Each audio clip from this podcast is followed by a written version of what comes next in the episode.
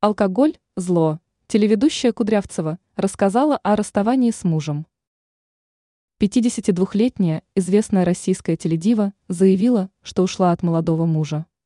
Она не стала вдаваться в подробности, а написала лишь два коротких сообщения в своем телеграм-канале.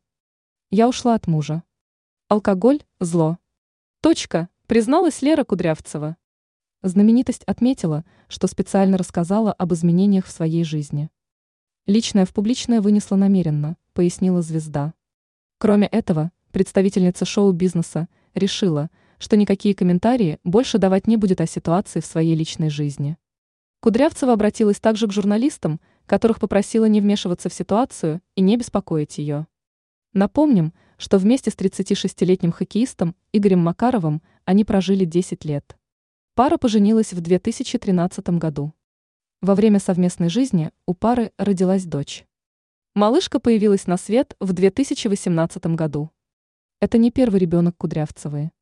У нее взрослый сын, который родился в 1990 году. Ранее Кудрявцева высказывалась о современных мужчинах.